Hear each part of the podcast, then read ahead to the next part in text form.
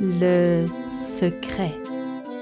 Texte et narration de Caroline Cortès. Musique de Jean-Daniel Stempfli.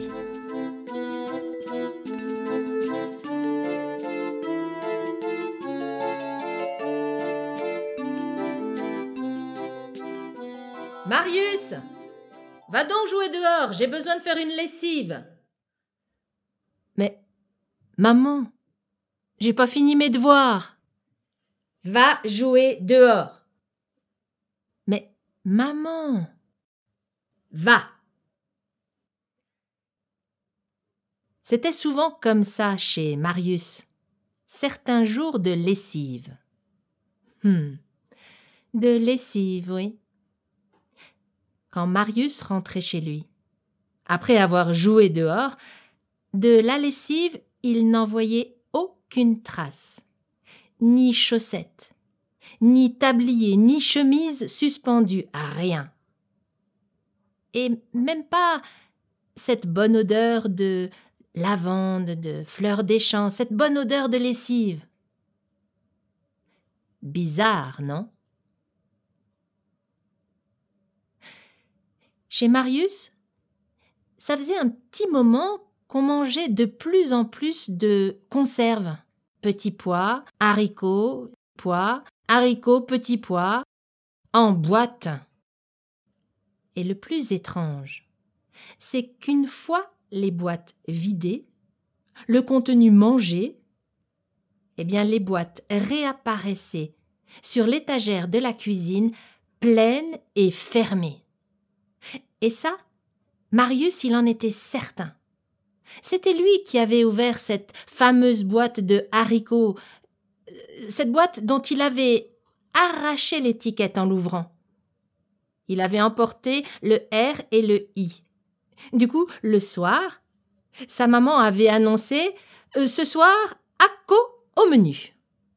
Eh bien, une fois les ACO mangés, la boîte de ACO a réapparu sur l'étagère de la cuisine, pleine et fermée. Bizarre, non? Il y avait aussi ces fameuses fois où Marius descendait de sa chambre pour retrouver ses parents dans le salon en pleine conversation. Eh bien, juste au moment où lui apparaissait, ses parents se taisaient. Et ils dressaient le cou, on ne voyait plus que leurs yeux qui bougeaient, comme des oiseaux sur le qui-vive. Ou encore son papa lui demandait Hum, Tiens, Marius, au fait, euh, donne-moi des nouvelles de ton travail en mathématiques. Mais, euh, papa, on en a déjà parlé il y a deux semaines. Ah, mais oui, bien sûr, oui. Et, et au fait, tes cours de musique. Mais papa, je ne fais pas de musique. Bizarre, non? Marius en était de plus en plus certain. Ses parents lui cachaient quelque chose. Dans sa maison, il planait un parfum de secret. Mais quel secret? Lui, il ne posait aucune question.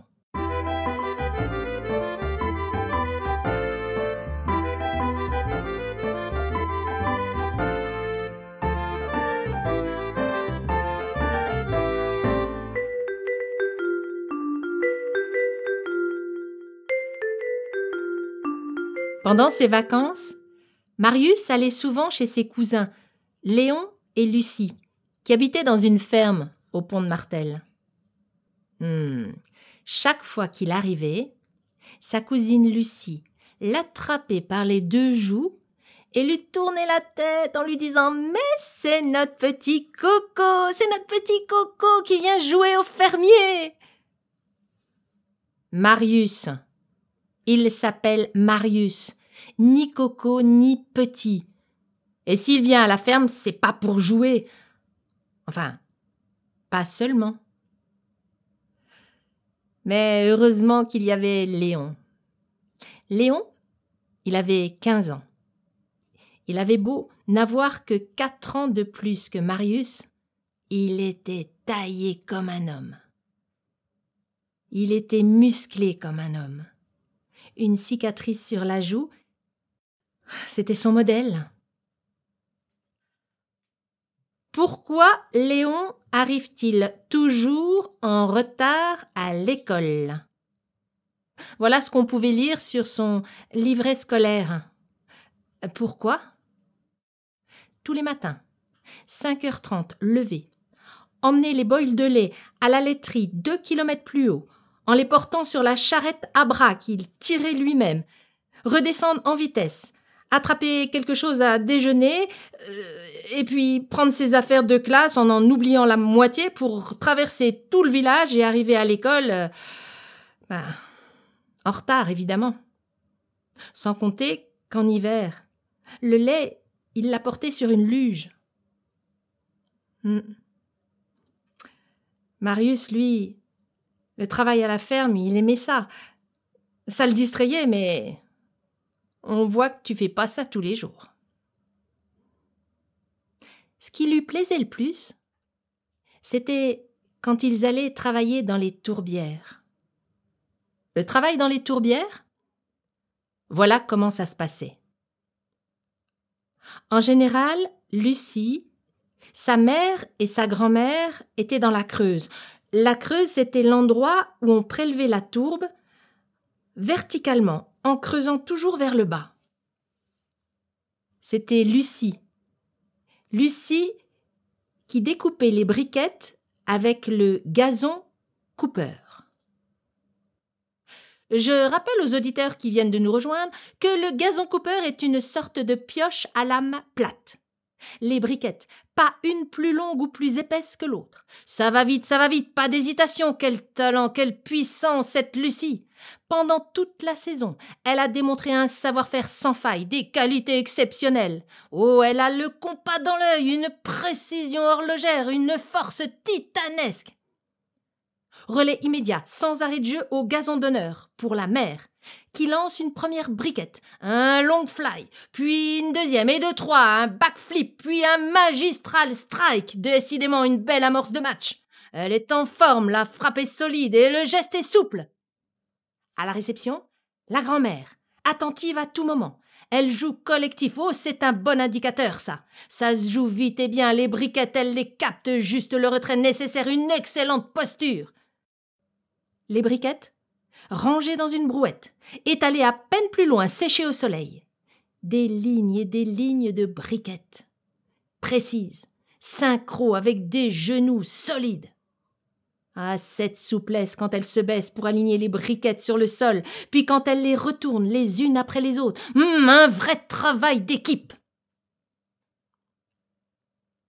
C'est seulement après que Léon et Marcus intervenaient. Eux, leur rôle, c'était de construire des châtelets avec les briquettes quand elles avaient déjà bien séché à plat. Ils les prenaient par trois ou par quatre, et ils les dressaient pour en faire des petits châteaux, des châtelets comme des châteaux de cartes. C'étaient des dizaines et des dizaines de châteaux qui s'étalaient sur la prairie, comme des châteaux de lutins des royaumes et des royaumes de Châtelet. Mais le plus impressionnant, c'était quand le père de Léon montait les fameuses mailles. Quand les châtelets avaient bien séché, lui, il prenait les briquettes et les posait sur la tranche en formant un cercle au sol. Par-dessus un deuxième cercle et un troisième et un quatrième, et il dressait des tours, des tours de briquettes de tourbe, des mailles, des mailles qui parfois dépassaient les deux mètres. Et dans la prairie verte, c'étaient des palais de dentelles de terre qui se dressaient sur le sol. On serait cru sur une autre planète. Ouais. Quand les parents avaient le dos tourné, Marius et Léon jouaient à cache-cache derrière les mailles, s'inventaient des territoires. Ou alors ils sautaient dans la Creuse, Ou encore, ils se prenaient pour des archéologues.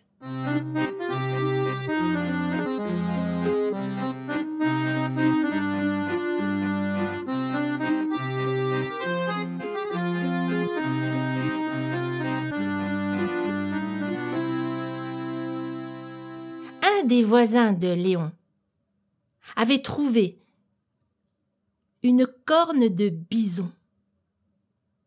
Alors, peut-être que eux pourraient. Et pourquoi pas trouver une molaire de mammouth Ou, qui sait, un crâne de rhinocéros Bah, te fatigue pas, Marius. Quand tu sais que pour faire un mètre de tourbe, il faut compter mille ans, eh bien, je te laisse faire le calcul. Hein, parce que les mammouths, les mammouths, ils ont vécu ici il y a douze mille ans. Et les rhinocéros, c'était il y a vingt-cinq millions d'années. Hum. Ouais. En tout cas, on peut toujours rêver. Le soir, à la ferme, de temps en temps, Marius parlait à Léon de ce qui se passait chez lui, ses secrets, ses messes basses entre ses parents, ses boîtes de conserve qui disparaissaient, réapparaissaient miraculeusement. Oh, au début, Léon l'écoutait d'une oreille distraite. Et puis il s'est pris au jeu. Tous ces mystères. Hmm. Il a promis à Marius de l'aider à percer le secret. À la ferme, on se chauffait avec les fameuses briquettes de tourbe. Mais le surplus, on le vendait. On le vendait à Fleurier, à quelques clients, ben justement à Fleurier, là où Marius habitait. D'habitude, c'était le grand-père qui se chargeait de la livraison. Il attelait Bracieux, le cheval de la ferme, à la bauche, une charrette spécialement conçue pour transporter les briquettes. Seulement, lors de la dernière livraison, eh bien, le grand-père. Le grand-père, en revenant de Fleurier, sur le chemin du retour, s'est arrêté, comme il le faisait d'ailleurs chaque fois, à l'auberge du haut de la côte. D'habitude, il buvait un petit coup et il s'en retournait à la ferme, à la tombée de la nuit. Mais cette fameuse fois, à l'auberge de la côte, on fêtait un anniversaire.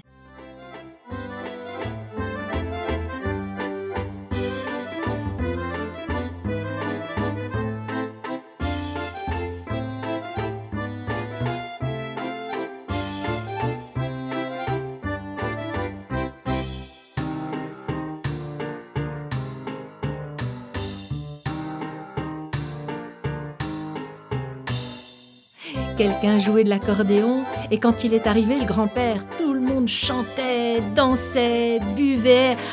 Alors il est entré dans la fête, on l'a invité, et lui aussi, il s'est mis à chanter, à boire, à danser, et à chanter de plus belle, à danser encore plus et à reboire. Tant et si bien que Bracieux, le cheval, bah, il en a eu marre d'attendre. Alors il est rentré à la ferme tout seul en tirant la bauche. Et il faisait déjà nuit? Alors quand la grand-mère, quand la grand-mère a vu le cheval rentrer seul, son sang n'a fait qu'un tour. Elle s'est imaginé mille malheurs et le grand-père qui est peut-être à moitié mourant dans un fossé. On a prévenu les voisins, on a fait une battue, on a appelé, mais aucune trace du grand-père qui, pendant ce temps-là, faisait la fête à l'auberge du haut de la côte. Hmm. Le grand-père, il est rentré avant le lever du jour, et il n'est pas rentré par le chemin le plus court. Oh, quand il est arrivé à la ferme, il a passé un sale quart d'heure. Et depuis, la grand-mère a décrété que plus jamais il n'irait livrer la tourbe dans le Val de Travers. Seulement, voilà. Là, il, fallait y descendre, les clients attendaient. Alors qui? Qui allait se charger de la livraison? Ah, Les parents de Léon, trop de travail à la ferme, entre les bêtes à fourrager, les tables à nettoyer, et puis un village qui, qui s'annonçait mal, non. Lucie, Lucie, elle, elle travaillait à l'épicerie. Ben, il ne restait plus que Léon. Ben oui, papa. Ben moi, je peux aller livrer. En, plus, c'est les vacances. Ah, c'est vrai que Léon avait déjà attelé Bracieux, il avait déjà fait quelques petites livraisons dans le village. Elle le laissait partir toute la journée. Le père n'était pas très tranquille. Alors, Léon l'a rassuré en lui disant que si ça pouvait le tranquilliser, il irait dormir chez Marius. Hein, il pouvait même laisser Bracieux chez des voisins qui ont une écurie et, il ne rentrerait que le lendemain. Ah, marché conclu. C'est comme ça que le lendemain, Léon a attelé Bracieux, le cheval qui n'aime pas les fêtards, et il est descendu faire sa livraison à Fleurier. Ça lui a pris la journée. Le soir, comme convenu, il est allé chez son cousin Marius.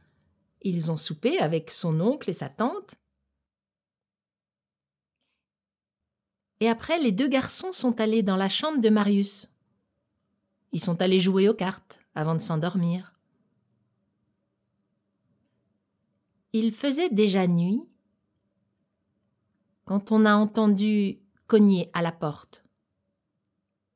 Inspection de la régie Ouvrez tout de suite Les parents de Marius sont allés ouvrir la porte, et des hommes sont entrés. Où est la cocotte? Dites-nous où est la cocotte La cocotte? a demandé la mère de Marius, étonnée. Mais, mais, mais de quoi parlez-vous? a demandé son père, indigné. Oh, faites pas les malins, faites pas les malins, on va fouiller la maison, de fond en comble. Marius et Léon sont allés coller une oreille contre la porte de la chambre. Ah, ils n'en ont pas perdu une miette. Ils entendaient des portes s'ouvrir, se refermer. Ils entendaient bien des va-et-vient l'étage en dessous. Quand deux hommes, deux hommes sont montés dans la chambre. Des hommes qui portaient des longs manteaux de cuir noir et des chapeaux. Les hommes ont regardé sous le lit, dans l'armoire, même pas un regard aux deux garçons, et ils sont redescendus.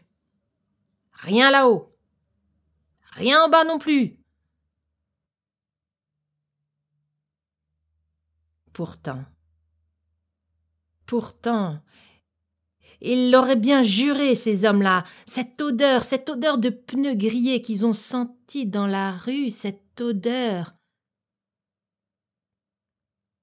Mais rien dans le potager. Enfin, rien d'autre que du bois. Ils sont repartis bredouille. Et une fois la porte fermée, les parents de Marius ont éclaté de rire. Ah, ma chérie! Ah, mais qu'est-ce qu'on les a bien nus! Oh, dis donc, hein, tu ferais une bonne comédienne, hein? Mais oui, c'est Nigo. Il les avait sous le nez, les boîtes, il les avait sous le nez, ils n'ont rien vu, rien du tout. Et à l'étage, Marius et Léon n'y comprenaient rien.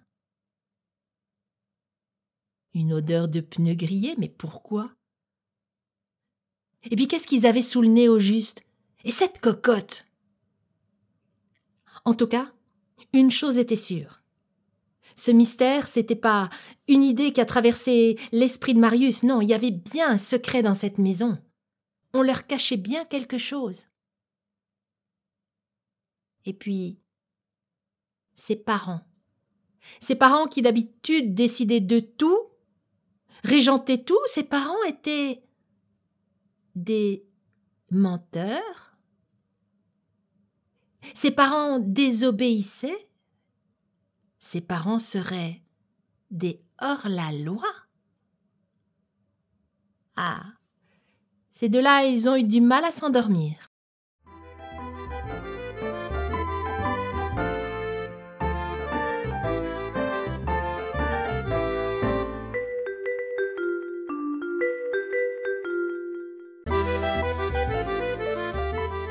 Le lendemain? Le lendemain, il était temps pour Léon de rentrer à la ferme. Alors il a préparé Bracieux, il a attelé la bauche, et la mère de Marius lui a confié un petit billet. Dis donc, puisque tu rentres euh, au pont, tu passes par la pharmacie, alors tu voudrais déposer ce petit billet au pharmacien. Euh, il sait de quoi il s'agit, c'est juste une commande. On passera la prendre plus tard. Mais euh, ne passe pas par la porte principale. Passe par la petite porte sur le côté de la pharmacie. Comment? On confiait une mission spéciale à Léon, son cousin, et lui, Marius, rien du tout? Et puis de quoi il, s'agissait au juste? Marius a sauté sur l'occasion. Bah, puisque c'est les vacances, je pourrais remonter avec lui à la ferme si ça se trouve, on, a besoin de, bras supplémentaires pour aider. Ah, c'était pas une si mauvaise idée.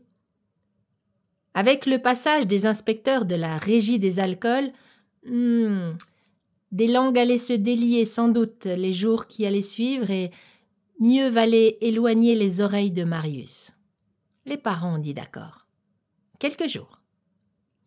Et Marius et monté à côté de son cousin sur la bauche, fièrement. Et ils sont partis. La petite porte sur le côté, le pharmacien, le billet. Oh bah bougez pas les garçons, j'ai ce qu'il vous faut, j'ai été livré plus tôt que prévu. Hein? Livré plus tôt que prévu? Mais de quoi s'agit-il? Oh là, ils étaient excités tous les deux. Ils n'attendaient qu'une chose, c'était de recevoir la livraison, et, le pharmacien leur a confié des gerbes. Des gerbes emballées dans du papier journal, des gerbes de plantes séchées. Il y avait de la menthe poivrée, il y avait de l'anis étoilé, de l'hysope et puis d'autres plantes dont ils ne connaissaient pas le nom. Alors ils sont repartis chez Marius pour déposer la fameuse livraison. Et de là, ils sont rentrés au pont de Martel. Pas plus d'indices, mais beaucoup plus de questions. Qu'est-ce que ses parents allaient faire avec ces plantes?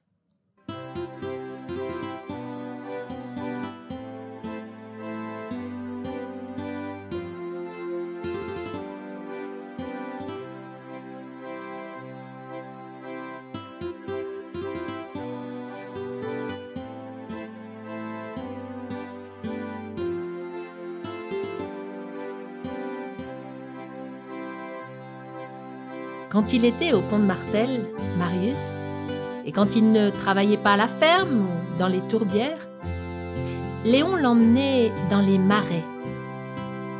Et là, il lui montrait comment il faisait pour chasser la vipère. Les vipères, on les trouvait sur le haut des canaux. C'est là qu'elles se doraient la pilule.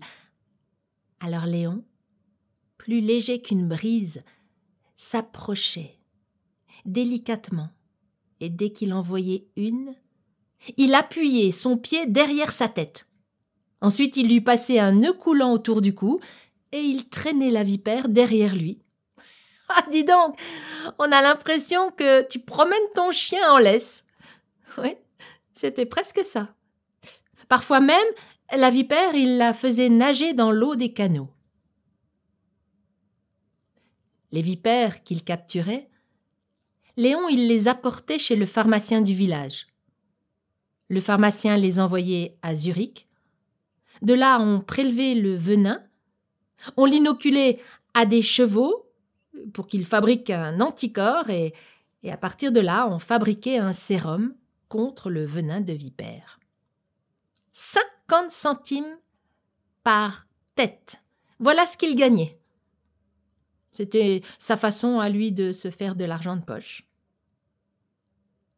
Mais quand Marius essayait de l'imiter, alors là, c'était peine perdue. Les vipères, elles avaient tout leur temps pour s'enfuir et, lui échapper. Hmm. C'est tout un métier. Ça, oui. Au printemps, Léon a appris à Marius à pêcher les grenouilles rousses. Les grenouilles rousses. Pendant la saison des amours. Elles chantaient. Elles chantaient tellement que c'en était étourdissant. Les grenouillards arrivaient avec leurs épuisettes, leurs lampes à éthylène, et là, là, ils en capturaient tant et tant qu'ils se faisaient aussi une belle somme rondelette d'argent de poche quand ils les revendaient au restaurant du coin. Hmm. Ah, il s'en est fait des souvenirs à la ferme, Marius. Ça oui.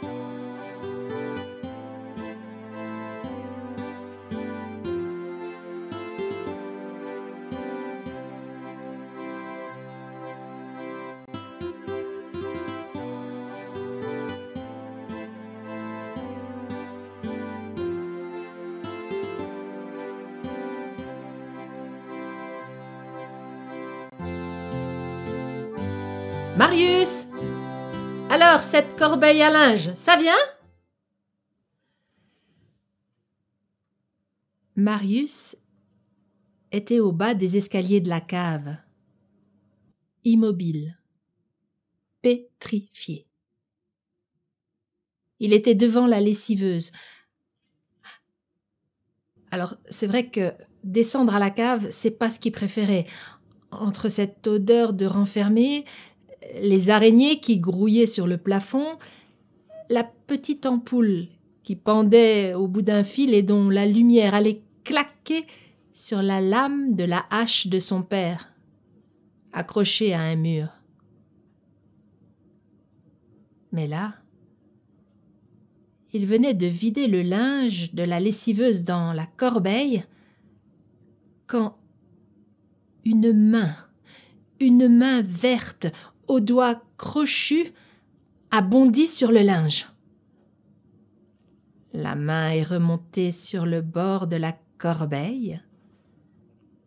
L'index a pointé Marius et la main lui a parlé. Si tu dis que tu m'as vu, toi, t'es mort. Impossible de décrocher un mot. Ses jambes, du coton. Alors, Marius, ce linge, c'est pour aujourd'hui ou pour demain? Et il ne saurait pas dire où il a trouvé la force pour saisir les deux anses de la corbeille et pour remonter le linge jusque dans la cuisine et déposer la corbeille au pied de sa mère. Son visage était pâle, plus blanc que les draps qu'il venait de sortir de la lessiveuse. Ben, enfin, Marius, ça va pas? Sa mère l'a cuisiné. Est-ce qu'il avait mal quelque part? Est-ce qu'il s'était blessé? Est-ce que. Et il a fini par lâcher le morceau. Il a fini par dire qu'il avait trouvé cette main verte dans la cave et qu'elle lui. Une main verte, enfin, Marius. Bon, je sais que t'as beaucoup d'imagination, mais enfin, quand même. Et pourquoi pas une jambe de bois euh, qui danserait dans les escaliers? Bon. Allez, va te reposer un peu dans ta chambre, tu redescendras pour le souper. Mais ce soir-là, il n'est pas redescendu. Il n'a vraiment pas eu envie de manger. Il s'est couché, il s'est endormi. Et au milieu de la nuit, Il a été réveillé par un bruit, un bruit sec, comme si on envoyait un paquet de linge dans les escaliers, et comme si ce paquet de linge grimpait marche après marche. Il s'est dressé dans son lit. La porte de sa chambre s'est ouverte, et sur la clenche, la main, la main verte. L'index s'est pointé vers Marius et pas dire, fallait pas dire, et elle s'est jetée sur lui.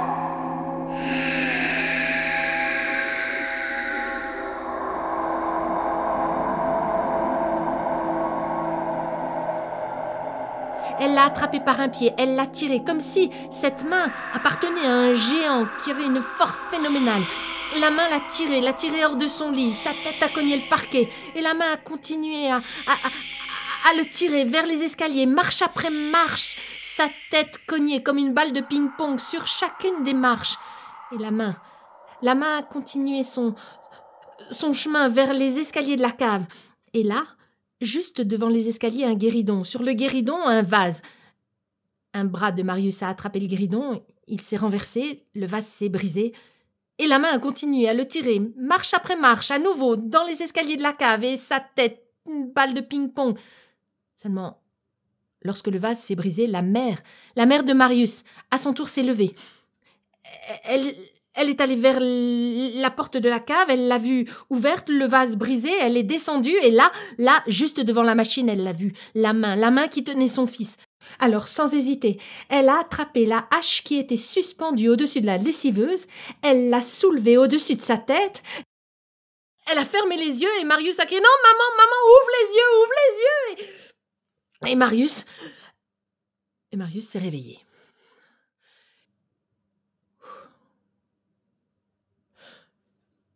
Le temps de, reprendre ses esprits et,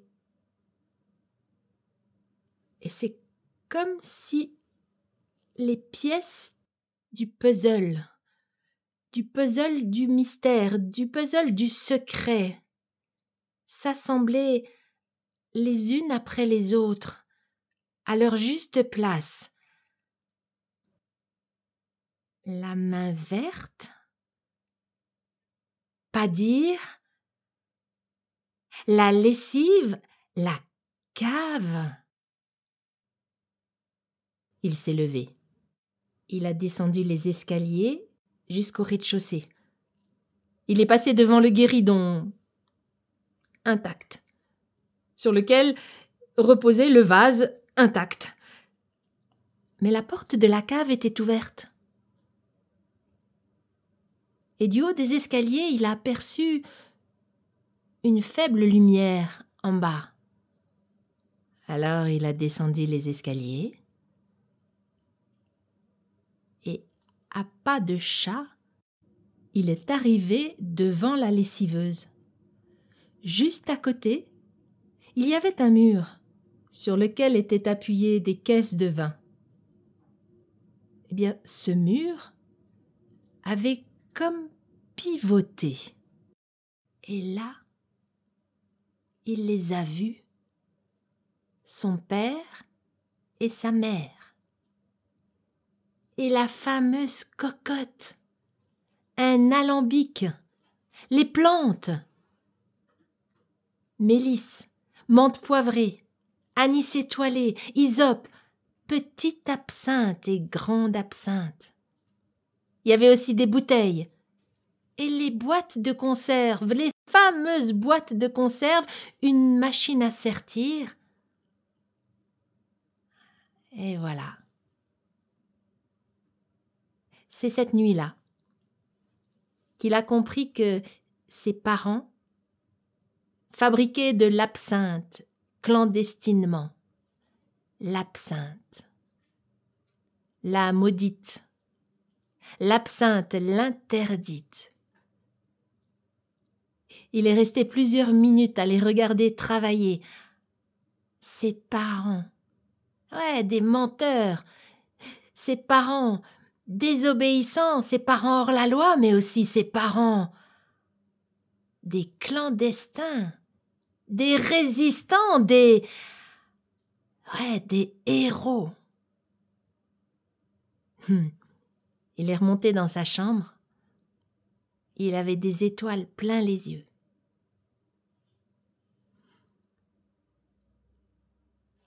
À partir de ce jour-là, chaque fois que la maman de Marius l'envoyait jouer dehors sous prétexte de lessive, il y allait, avec un grand sourire. Il avait plaisir à savoir que lui savait, mais que elle ne savait pas qu'il savait. Bah, c'est un petit jeu qui a duré quelques mois.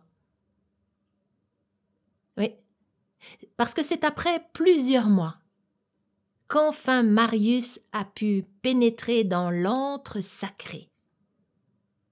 C'est après plusieurs mois qu'il a appris que oui, les boîtes de conserve servaient à à cacher cette fameuse absinthe, ni vue ni connue. C'est après plusieurs mois qu'il a appris que oui, les soirs de cuite, quand il y avait du vent, eh bien on faisait griller des bouts de pneus pour cacher cette odeur d'absinthe. C'est à ce moment-là aussi qu'il a appris que l'un de leurs voisins, on l'appelait le tub, s'est pris une amende de 1 924 203 francs 50 pour avoir trafiqué avec euh, l'Italie. Ouais, il faisait venir du très mauvais alcool. On dit qu'il le cachait dans le faux plafond de son ambulance. ah, il n'était pas peu fier, le tub. Chaque fois qu'on le croisait dans la rue, il criait à qui voulait l'entendre Ouais, les deux millions, c'est moi Seulement, il n'avait jamais un sou, le tub. Alors, il a été contraint de rembourser par mensualité de 50 francs. D'ailleurs, quelqu'un s'est amusé à calculer que s'il avait dû payer la totalité de son amende, eh bien, il aurait terminé en l'an 4000 et, et des poussières. Mais un jour, le tub a disparu. Quelqu'un dit qu'il est allé se réfugier au Kenya. Qui sait? Oh, et puis il y avait aussi cette, cette euh, fameuse Malotte, on l'appelait. Cette femme qui habitait au Bayard. 80 ans elle avait. On dit qu'elle recevait les magistrats, les gendarmes, les avocats, et qu'elle leur servait de l'absinthe en toute impunité. Elle prétendait que la meilleure, c'était la plus ancienne. Goûtez-moi celle-ci, elle est de cette nuit.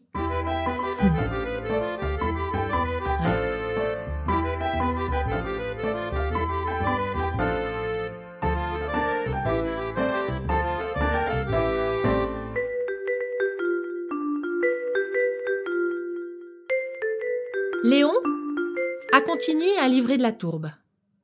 Il descendait la bouche pleine jusqu'à Fleurier, mais les parents de Marius ont eu l'idée en même temps.